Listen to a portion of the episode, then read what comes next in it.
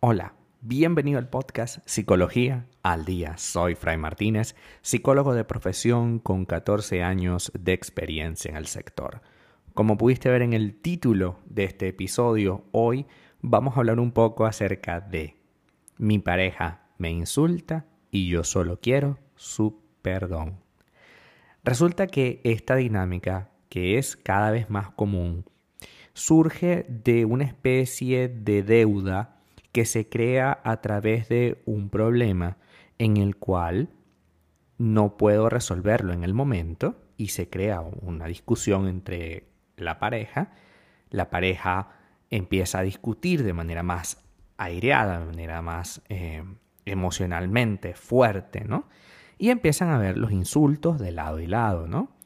Y hay uno que decide cruzar el límite del respeto y empieza a insultar y a maltratar y a maltratar. Pero resulta que en lugar del otro verse como ofendido, tomar una decisión, marcar límites, la otra persona justifica esa acción haciéndole sentir eh, que puede hacer eso una y otra vez, haciéndole creer que tiene derecho a insultarle cuantas veces así le parezca. Entonces eso va creando la necesidad en el otro de que, de que es normal hacerlo, ¿no? Inclusive el momento que no lo hace se siente raro y dice, bueno, pero qué, qué extraño que no me insultó como lo hace siempre. Porque resulta que a todo en la vida uno se acostumbra, hasta los insultos, los maltratos y las descalificaciones. Sin embargo, respondiendo inicialmente a la pregunta, nosotros tratamos de buscar el perdón porque no queremos sentirnos rechazados. A pesar de que esa persona nos esté insultando y está agrediendo nuestra autoestima, creemos que podemos justificar esa acción porque esta persona está viviendo algo, eh, digamos, a raíz de mí. Es decir, yo causé su molestia. Y si bien inicialmente tú causaste su molestia, esto no es justificable para luego agredirte y amenazarte o insultarte y rebajar tu autoestima. Nos hacemos de la vista gorda en cuanto a la respuesta acerca de esta situación porque empezamos a justificar todas sus acciones. Así que el primer paso que tenemos que hacer es reconocer que una persona, por más que te quiera, no tiene derecho a insultarte.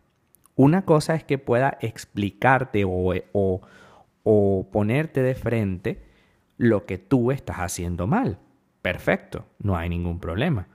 Otra cosa es que discutan, ok, y en el calor de la discusión se puedan decir cosas de las cuales después tenemos que hablar.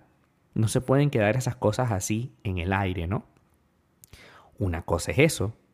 Y otra cosa es que tú empieces a justificar que esa persona te insulta, te maltrata, te humilla, te dice cosas realmente dolorosas y tú no sabes cómo ponerle un stop. Incluso llegas a sentir que merece ser tratado de esa manera porque has puesto a la otra persona por encima de ti la has puesto por encima de ti porque sientes, y volvemos al punto que arrancó todo este episodio, porque sientes una deuda emocional. Y creo que es importante destacar esto. Cuando yo siento una deuda emocional, entonces empiezo a justificar todas las acciones de mi pareja. Hoy estamos hablando de el insulto, pero en algunos puntos podemos llegar incluso a justificar la infidelidad de nuestra pareja, el maltrato en otras áreas, la exposición de nuestras debilidades frente a familiares y amigos.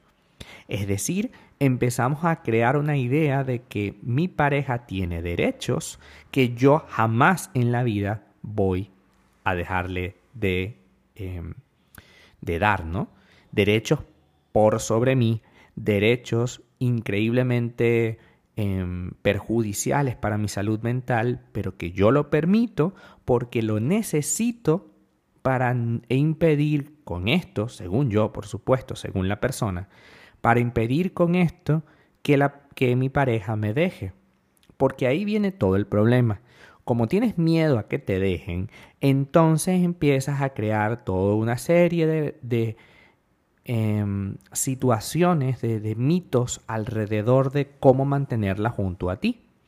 Y esos mitos pueden empezar con, bueno, es que lo que pasa es que, claro, eh, eh, mi pareja tiene un carácter, ¿no? Y, y bueno, este, a, veces yo creo que, que le estoy... Em, le estoy estimulando su carácter y, bueno, las personas tienen su carácter y nadie es perfecto. Y, y bueno, y, y, los hombres son así y, las mujeres son así. Y mira que con todo este tipo de frases lo que hacemos es paliar, es eh, justificar, es poner un pañito de agua sobre algo que tiene que ser evaluado. No puede ser que por cada discusión que tengamos yo termine con la con el insulto más terrible y odioso que se te pueda ocurrir y simplemente yo tenga que decir perdón. Perdón, ok, está bien, yo cometí un error, pero ¿y el error que estás cometiendo tú al insultarme, al maltratarme, al humillarme, al hacerme sentir miserable? Y de paso no votarme, porque ok, yo puedo ser un miserable, pero ¿por qué no me votas? ¿Por qué me tienes allí? Porque estoy contigo y de paso me insultas, me maltratas, me humillas. ¿Por qué pasa eso? Porque la otra persona necesita expresarse, pero lo hace de manera equivocada. Quien te insulta y te maltrata y te humilla y, con ello te destruye emocional y psicológicamente, es porque lo necesita, porque generalmente esas personas se sienten poca cosa. Y claro, a través de su carácter y a través de su gritería y su show, porque al final es un show, entonces se sienten un poquito más poderosos. Por eso cuando finaliza el show, la persona vuelve a ti con otra cara, un poco más relajada o relajado, y, y empieza como, como a tratarte como si nada hubiese pasado de lo anterior.